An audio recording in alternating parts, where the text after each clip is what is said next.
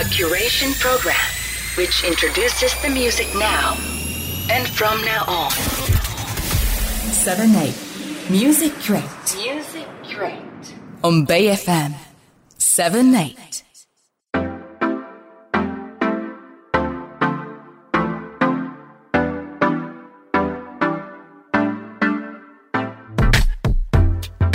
皆さんこんばんは。 origami PRODUCTIONS スタッフの佐野と申します。 Seven Eight musi-curate 始まりました。はい。すでに2月に突入しておりますが、私が担当させていただく Seven Eight musi-curate は今年初になります。えー皆様ご無沙汰しております。えー何を私していたかと言いますと、2023年、折り紙は実はリリースラッシュと言いますか、所属アーティストの皆さんがそれぞれ楽曲のリリースへ向けてギアを入れ替えてですね、制作に今没頭しておりまして、ちょっとまだほとんどこの場ではお伝えすることができないんですけれども、まあそのリリースにまつわるいろいろな業務で、レーベルスタッフの私は忙しくさせていただいております。もちろん並行して今まで通りいろいろなアーティストへのプロデュースワークだったりとか、えー CM への楽曲提供なんかも進んでおりますので、そちらもこれからどんどん発表されていきますのでお楽しみにという感じでございます。はい。そう、つまり忙しくしているというわけですので、こう、暴殺とまではいかないんですけど、人間スケジュールとにらめっこが続きますと、うーん、なんて言いますか、休むために働くのか、それとも働くために休むのか、じゃないですけれども、こう、なんかストレスがね、溜まっていって発散したいなという気持ちが高まってまいります。はい。ということで、こんな時は皆さん、バンドをやりましょうと。もちろん、オリジナルで曲を作っていくのは少しハードルが高いので、コピーバンドから始めませんかということで、バンドやろうぜと思いました。はい。まあ、スタッフの枠ですからね、ミュージシャンがいませんので、この折り紙スタッフ枠でバンドをやろうぜと宣言してみたいと思います。えーちなみに、えー私はバンド経験はないんですけれど、まあさて、バンドやるにあたって何から練習しようかなと思ったんですが、うん、まずはこの曲ですかね。はい。お聴きください。どうぞ。はい。ご存知、ビートルズの名曲、ゲットバックでした。まず尺が短めというのが初心者には大切なポイントかもしれませんね。まあ、ロックですが、カントリー調でシンプルなコード進行ですので、とりあえず演奏するみたいな、とりあえずコピーするみたいな意味では、えー難易度もそこまで高くないのかなと思います。まあ、ギターの助走、まあ、通称オブリガードと呼ばれるんですけれども、主旋律を引き立てるために演奏される短いフレーズ、まあ、愛の手みたいな意味合いですかね。ここがポイントかなと思いますので、ここにこだわってみると、こう、バンドっぽくなるのかなと思います。はい。えーそれでですね、私事なんですけれども、最近個人的にごくごく、こう、趣味でピアノを練習しております。えー実家にはアップライトピアノがありまして、記憶にないくらい昔の話なんですけれども、えー私が小さい頃はピアノを弾いていたようなんですが、それぶりにもう20年とか30年とかの時を経て、えー今ピアノを自宅でコツコツと練習しております。で、まあ、もしもバンドを組んだならば、えーぜひ私が担当する楽器は、ピアノ、まあ、鍵盤がいいかなと。ピアノをやりたいなと思います。はい。ということで、うん、ピアノが入っているバンドの曲ということで、この曲なんていかがでしょうか？どうぞ。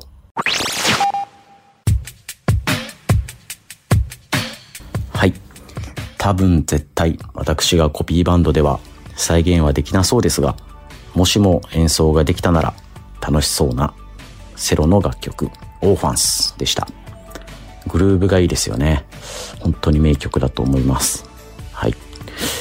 続いてもバンドでピアノといえばこのバンドということで、もう大名曲です。どうぞ。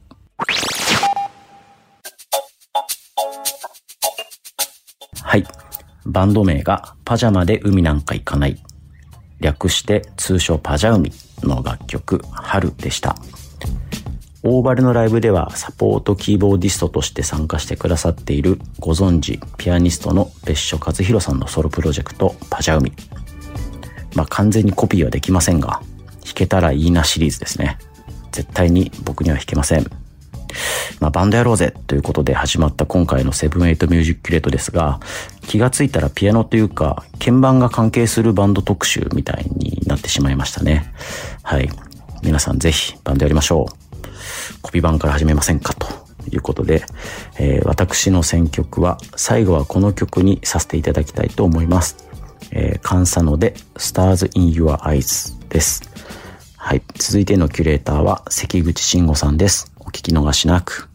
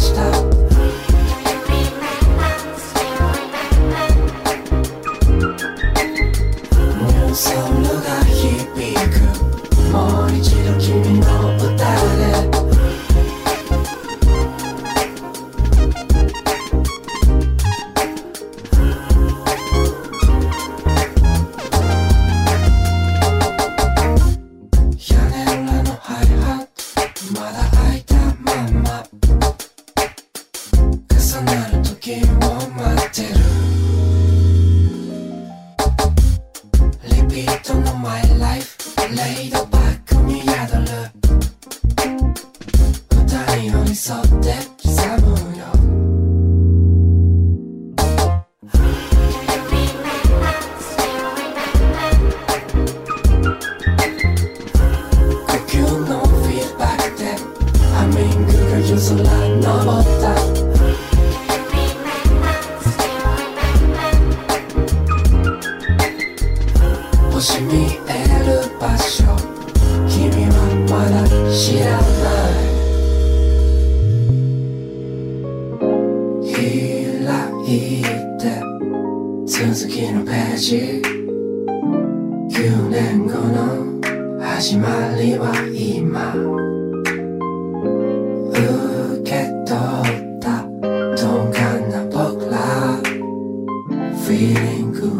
your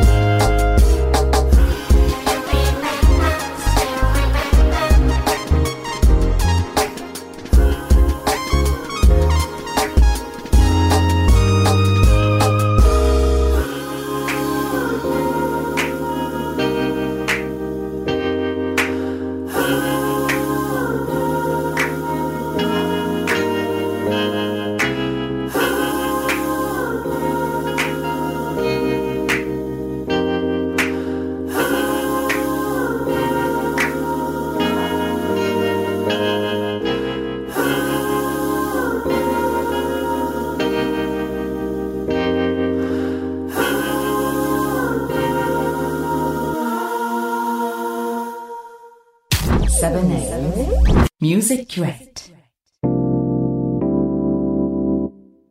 Seventy Eight musi-curate をお聴きの皆さん、こんばんは。関口シンゴです。えー、2023年明けましておめでとうございます。今年もよろしくお願いいたします。ということで、まあ明けましてとね言ってもね、もう2月になってますけれども、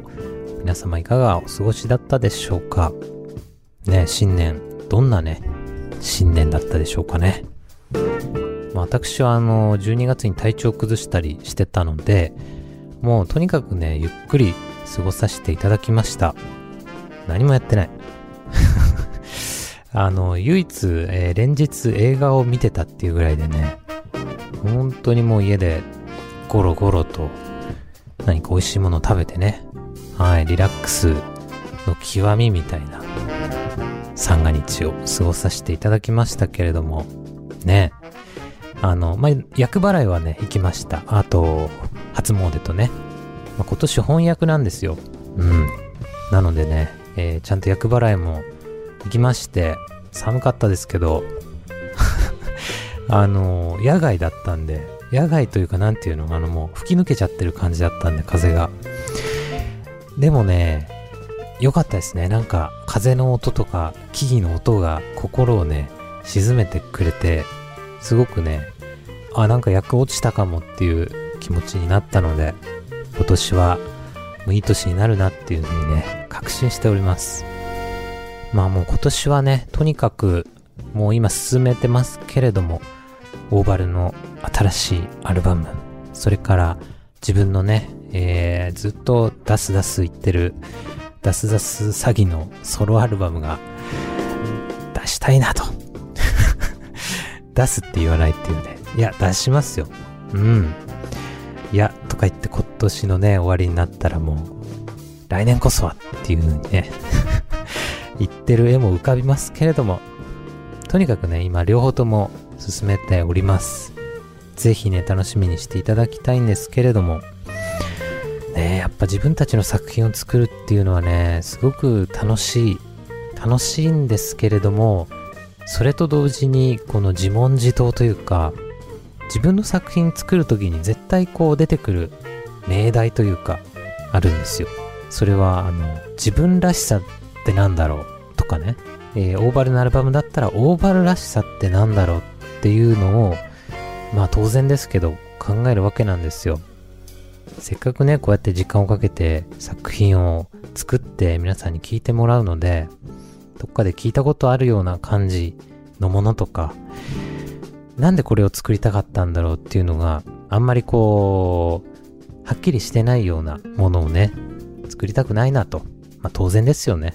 それはやっぱり自分らしさ、自分らしい作品を作りたいなと思うわけなんですけれども、これだけね、長年やってきても、自分らしさって何だろうって、あの、本当にね、毎回、あの、不安というか、あの、迷子になるんですよ。これはでも自分だけなのかな？いや、でもね、まあ、インタビューとか読んでても、まあ、それに近いようなことはみんな思ってるなーっていう印象ですね。まあ、クリエイターに限らず、自分らしさって何かなって考えることってね、皆さんもたまにね、あると思うんですけれども、やっぱりそういう時には、ちょっと原点にね、変えることが大事なのかなと、いつも思ってます。うん。なので、今日はですね、えー、僕が、もうほんと個人的に 個人的で申し訳ないんですけど、僕のコーナーなんで、いいですね。はい。原点にね、変えれる曲を、えー、かけさせていただきたいと思いますので、よろしかったらね、お付き合いいただければと。まあ僕の原点はもう x ジャパンだったり、ね、ヒデだったり、ルナシーだったりするわけなんですけれども、ちょっとね、そこまであの、原点回帰しちゃうと、この、え何分かの間に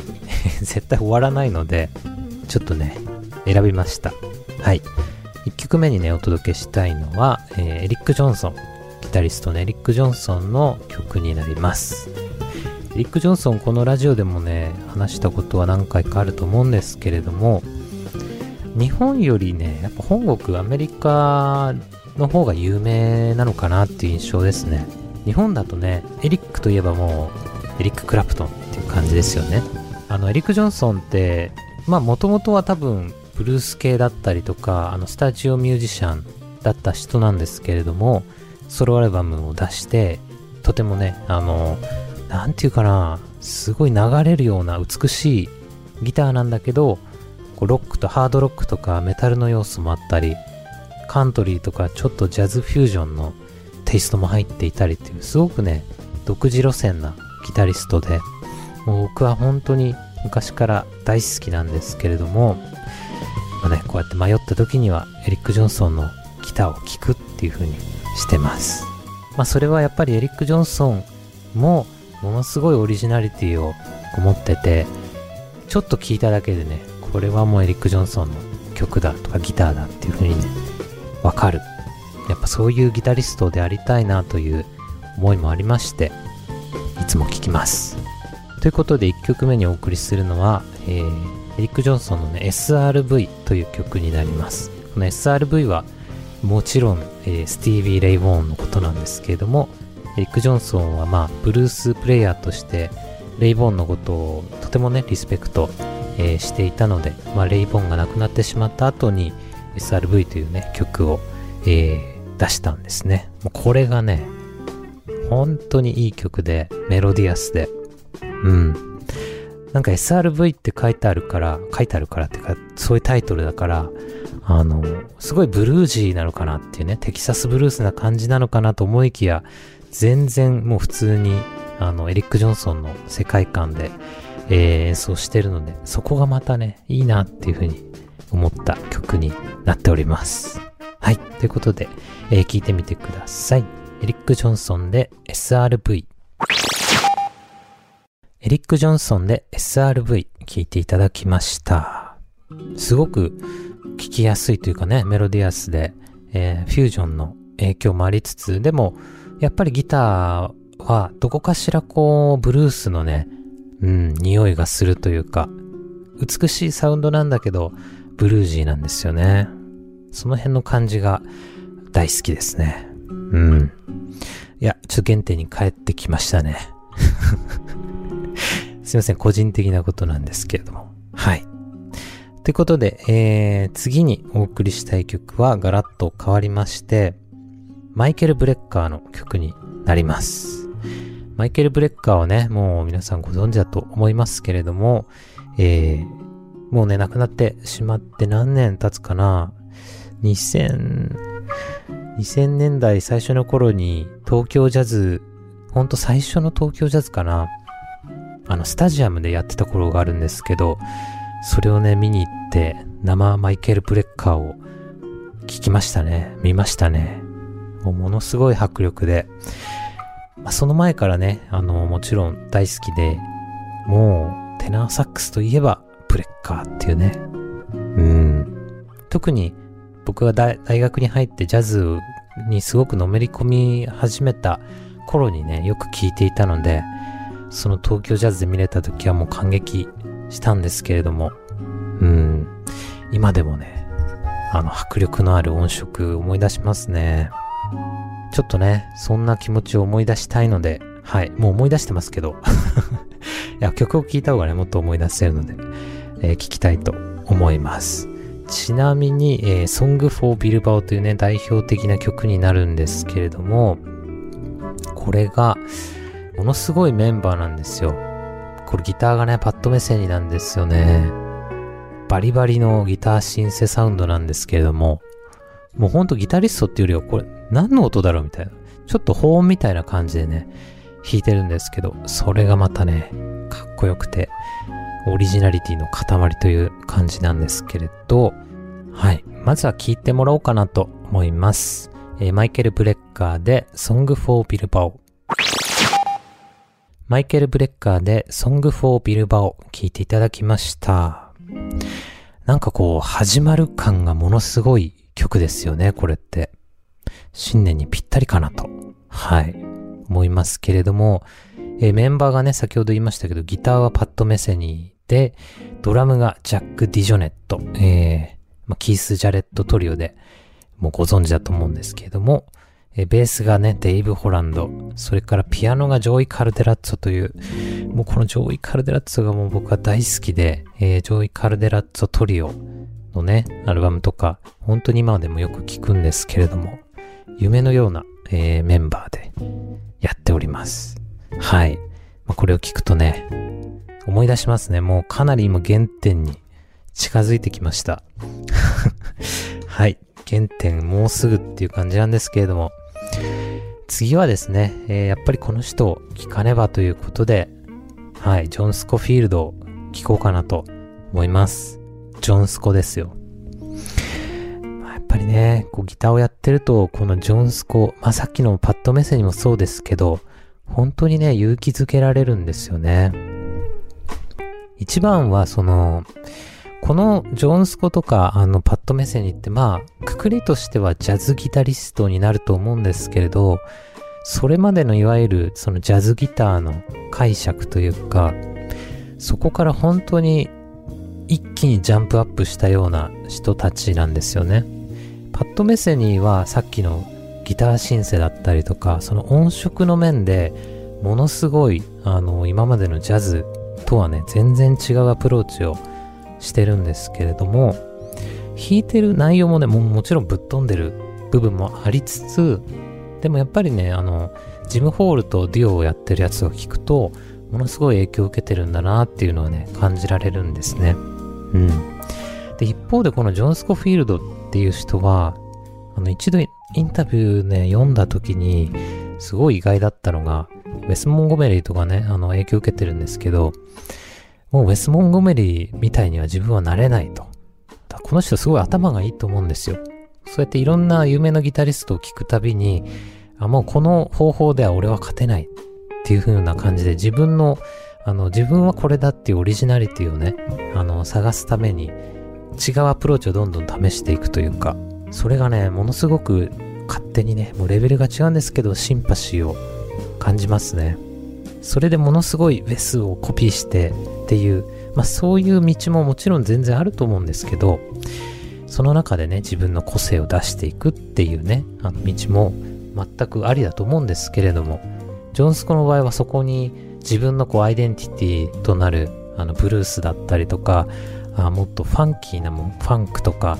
ジャムバンド的なものの要素をどんどん持ち込んで、自分のスタイルっていうのをね、作り上げていくんですよ。そこがね、とてもあの、まあ、それが新しかったし、ジョンスコらしいし、それを見たり聞いたりしていると、やっぱりね、同じギタリストのこう端くれとして、すごくね、勇気をもらえるなっていうふうにいつも思っております。なので、いつもこういう時にね、聞き返してしまうんですけれども、今回もね、聞こうかなと、はい、思います。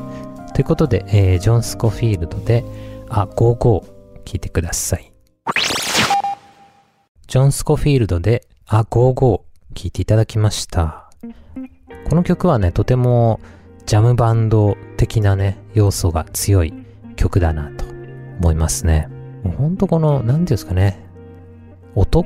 多分ね、ギターのピッキングとかも、すごくね、個性的なんですよね。